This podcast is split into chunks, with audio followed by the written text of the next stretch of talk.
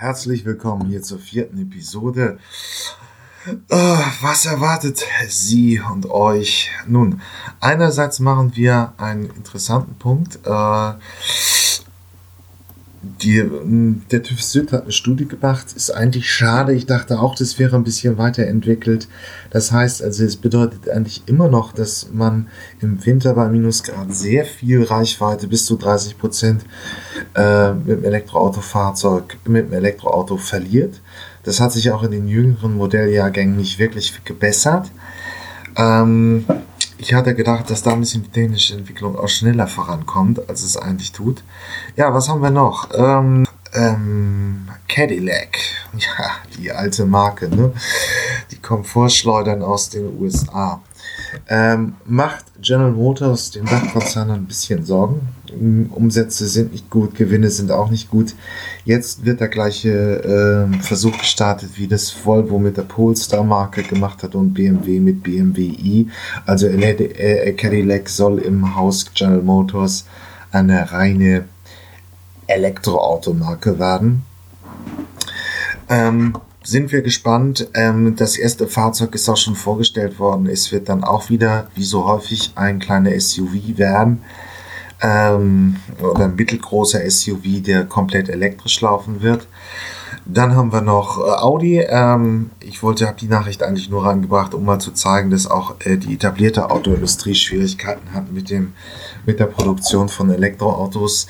Äh, der e-tron, elektrische SUV von Audi, ähm, hatte Schwierigkeiten, die Typengenehmigung vom KBR zu bekommen. Äh, das hat sich jetzt aber gelöst. Es wurde in den Medien immer nur dargestellt, dass Tesla dieses Problem und jenes Problem hat.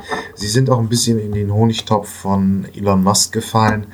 Aber es ist einfach auch für die etablierte Großindustrie eine Umstellung. Was haben wir noch? Äh, die Gewerkschaften haben sich geäußert, zwei völlig unterschiedliche Einschätzungen, einmal von Volkswagen und war auf Patch und einmal von Manfred Schoch von äh, BMW. Was haben wir denn noch? Ja, wir haben noch äh, die Krise oder diese sehr abkühlende Konjunktur erfasst auch die Autoindustrie und das ist in Deutschland immer gravierend, weil sie so bedeutend ist, 13 Prozent vom Gesamt ähm, äh, vom Gesamtwirtschaftsleistung, äh, 26 Prozent von den Exporten wenn man alles zuzählt, 5 Millionen Jobs von 39. Und das treibt die Industrie um. Noch ein interessanter Punkt, der vielleicht auch für einige äh, Eventmanager, Gastronomen oder ähnliches interessant ist.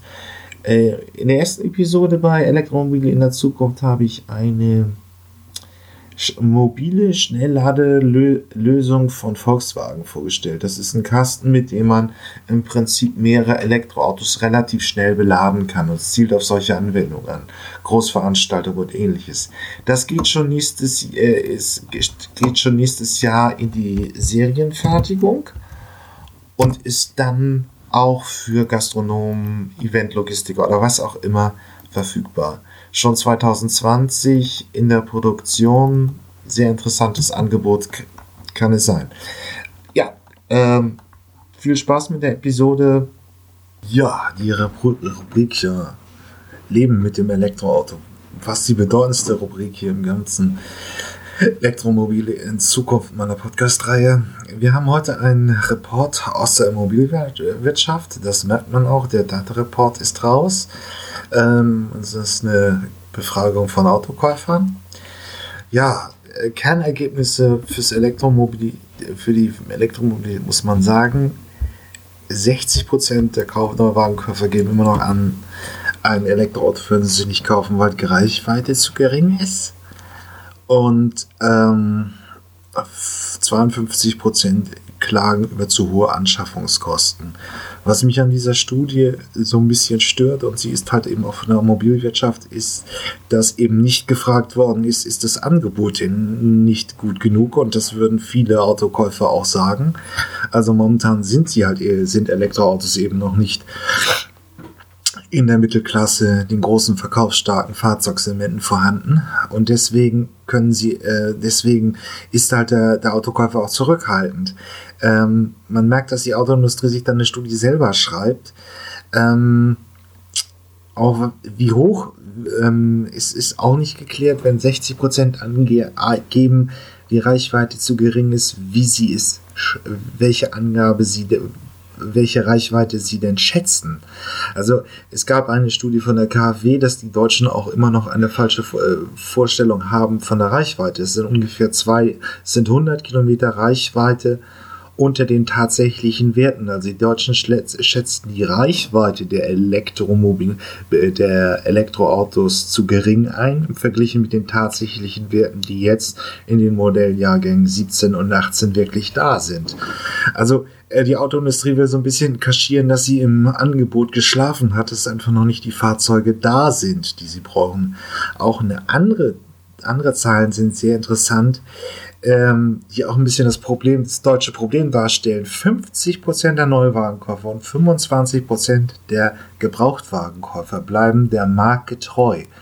Ähm, das ist ein halt sehr stabiler Markt. Die Deutschen wechseln sehr ungern ihre Automarke. Das heißt, dann muss man wissen, dass 70% des deutschen Absatzes eben grundsätzlich äh, zu den deutschen Herstellern geht.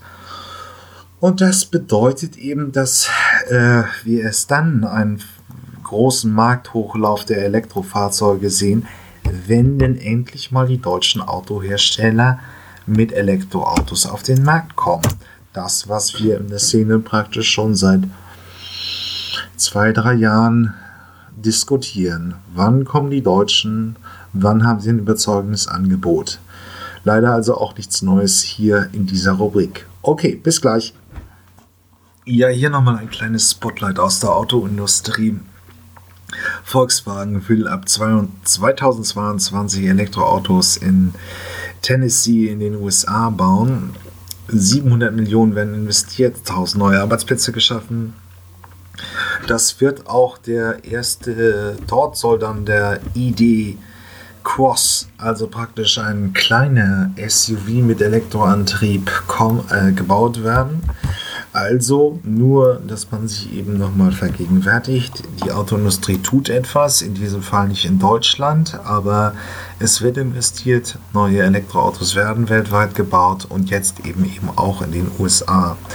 Ähm, übrigens nochmal eine schöne Nachricht für die deutsche Debatte. Es wird ja jetzt viel über das äh, äh, Dieselfahrverbot in den Innenstädten geschimpft und ähnliches. Nur man muss hier auch anmerken, Volkswagen hat seine Dieselmodelle insgesamt aus dem US-Programm gezogen. Also in den USA kann man keine Dieselmodelle mehr von Volkswagen kaufen. Ähm, hätte also auch für die deutsche Autoindustrie schlimmer kommen können. In den USA ist es schlimm gekommen. Das kommt also praktisch einem kompletten Verkaufsverbot gleich. Okay, bis gleich. Ja, im zweiten Teil äh, muss man auch sagen, die äh, Furcht vor der schlecht werdenden Konjunktur hat in der Autoindustrie auch erfasst. Ich hänge mal einen Artikel von Orange, dem Jugendblatt, praktisch vom Handelsblatt bei. Ich finde ihn nicht so sonderlich doll, aber gut. Ähm, Im Prinzip geht es darum, es ist äh, das, was vielleicht Laien nicht so wissen, 13 Prozent der Wirtschaftsleistung in Deutschland hängen am Auto, 26 Prozent vom, vom Exportvolumen hängt in Deutschland vom Auto ab. Ähm, 5 Millionen der 40 Millionen erwerbstätigen Bevölkerung arbeiten im weitesten Sinne mit dem Auto zusammen. Und nun hat Deutschland eine Befürchtung, dass sich die Autokonjunktur abschwächt und Arbeitsplätze und Wirtschaftsleistung in Gefahr ist. Äh, ja, das ist richtig. Der Brexit geht durch die Medien, aber kann man nicht viel ändern. Aber man muss auch einen anderen Aspekt sagen äh, Krisen sind eigentlich immer gut für Innovation im Automobilbau. Wir verdanken auch der Weltwirtschaftskrise 2008, 2009 diesen ersten, die Initialzündung für die moderne Elektromobilität ab 2009. Ähm, Krisen führen immer zu Investi äh, also Ingenieure reagieren tendenziell immer damit drauf, dass man einfach die, die Etats der Forschung und Entwicklungsabteilung anhebt. So gesehen würde ich mir als Elektroautokäufer da keine größeren Sorgen machen ähm, das wird eher die äh, Elektromobilität bef befördern als ähm, gefährden. Ähm, außerdem es ist auch gar nicht schlecht, wenn diese sehr, sehr guten Jahre, die es ist jetzt das zehnte Jahr Aufschwung in Folge praktisch, mal dem Ende entgegengeht. Es kann eben nicht immer nur bergauf gehen. Oh, Ja, der dritte Punkt. Aufsichtsratschef Patch von Volkswagen hat ein bisschen laut gegeben und gesagt, äh, mit dem Elektroauto kommt es unweigerlich zu hohen, zu Preissteigerungen und Menschen mit niedrigem Einkommen können sich auch heute kein Elektro mehr, werden sich kein Elektroauto kaufen können. Äh, naja, also man muss damit rechnen, so hat er es jetzt in sich, dass man ungefähr 30.000 Euro ausgeben muss, um nur 4 bis 5, äh, 3 bis 400 Kilometer Reichweite zu bekommen. Na gut, erstens reicht die Reichweite auch und zweitens ähm, ich, ich, das irgendwie kommt mir diese ganze Medienstrategie von Volkswagen in den letzten Tagen merkwürdig für. Sie sind wahnsinnig dünnhäutig auf Vorstandsebene. Äh, ähm, weder wollen immer noch am Diesel festhalten. Es ist irgendwie ein bisschen schwierig, dies einzuordnen oder ob das irgendwie auch so ein Aussetzer ist oder irgendwie nicht ganz so geplant. Okay, aber nur das. Also Volkswagen ist wieder mal ein bisschen kritisch, was das Elektroauto angeht. So, da haben wir heute eine etwas merkwürdige Studie in der Rubrik Trends beim Elektroauto. Ähm, ich hoffe auch, ich kann mit Volker Bandelow vom TÜV Süd nochmal persönlich sprechen. Aber der äh, TÜV Süd hat sich mit der Wintertauglichkeit von Elektroautos beschäftigt und dann Tipps herausgegeben, die ich hier auch beigefügt habe, wie man seine Reichweite auch im Winter hält. Der Hintergrund ist eben einfach der, dass die Batterien ihre Leistungsfähigkeit bei Minusgraden verlieren. Ähm, ähm, das sind teilweise Einschränkungen von 20, 30 Prozent, die man einfach hat. Das heißt also, um diesen Faktor reduziert sich die, die Tagesfahrleistung. Ähm, es, ich würde mal gerne auch wissen, ob sich das beim, Best, bei moderneren Fahrzeugen etwas weniger grammatisch darstellt als bei älteren, also der Modelljahrgänge 2012, 2013 und wie auch immer. Naja, aber Norwegen, nun sind wirklich schon ein Drittel der Neuwagenabsätze in, äh, das, äh, ein Drittel des Neuwagenabsatzes in Norwegen ist, äh, besteht aus Elektroautos. Man kann also auch in winterlichen Regionen mit dem Elektroauto gut leben. Trotzdem finde ich die Ergebnisse hier noch relativ kritisch, aber das werden wir weiter unter Beobachtung halten. Es ist natürlich auch sehr praxisrelevant. Also Menschen, die im, im Winter spontan verfügbar ein Elektroauto brauchen, sei es ein Tierarzt in Angeln oder wo auch immer.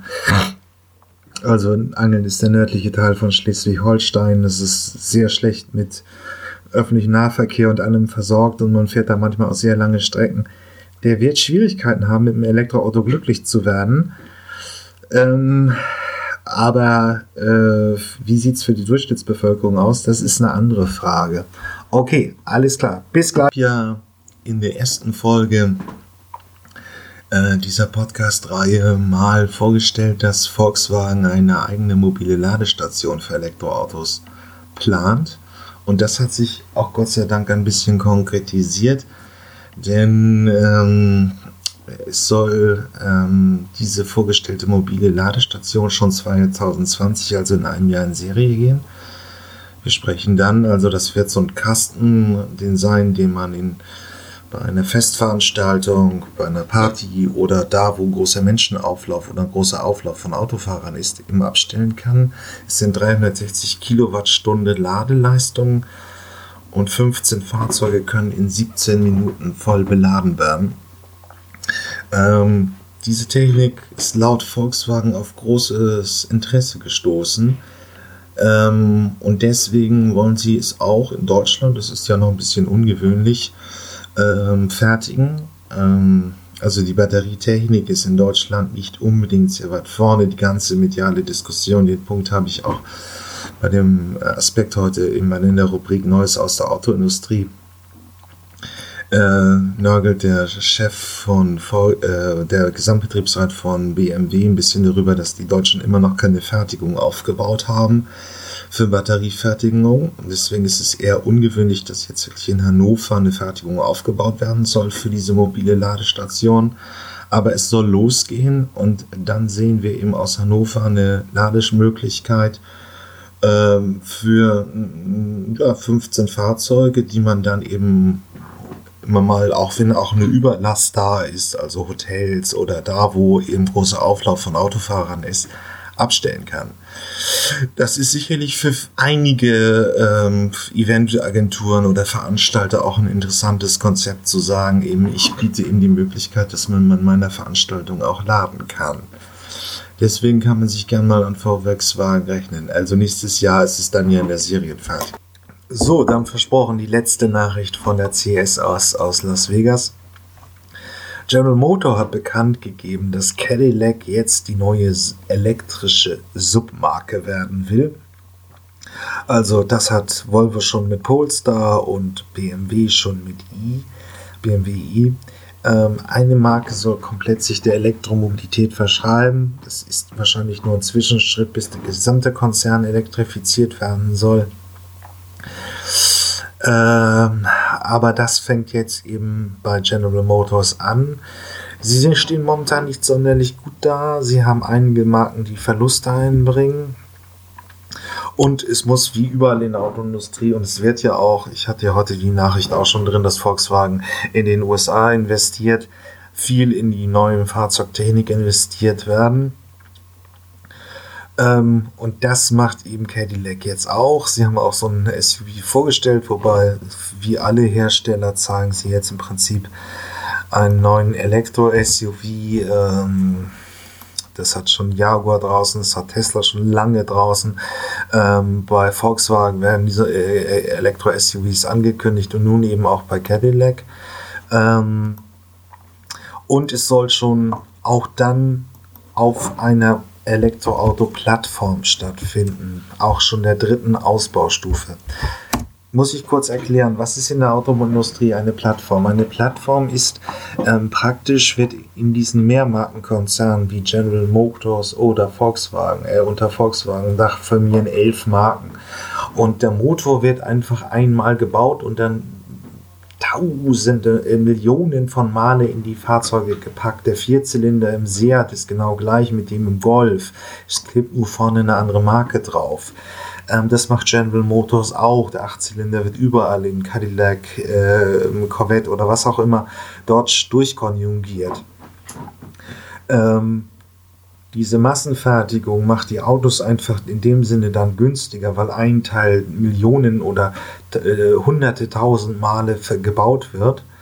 Es macht diese großen Konzerne und die Autokonzerne im Besonderen aber auch sehr träge, denn wenn man eine Änderung irgendwo einbringen will, muss das in diesem riesigen Konzern überall durchkonjugiert werden.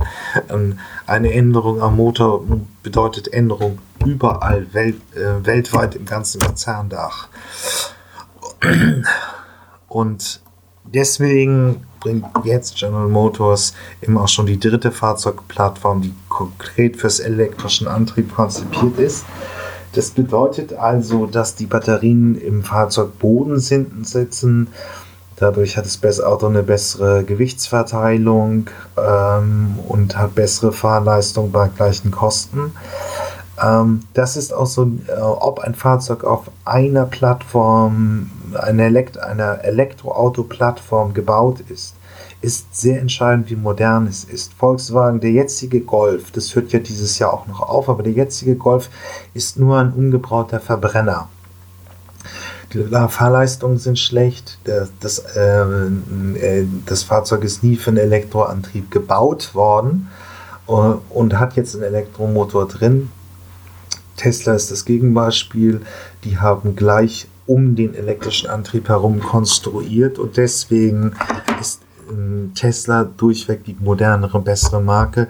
BMW hat allerdings auch schon eine eigene Plattform, auch schon ein bisschen länger. Mercedes hat sich dieses letztes Jahr gebracht.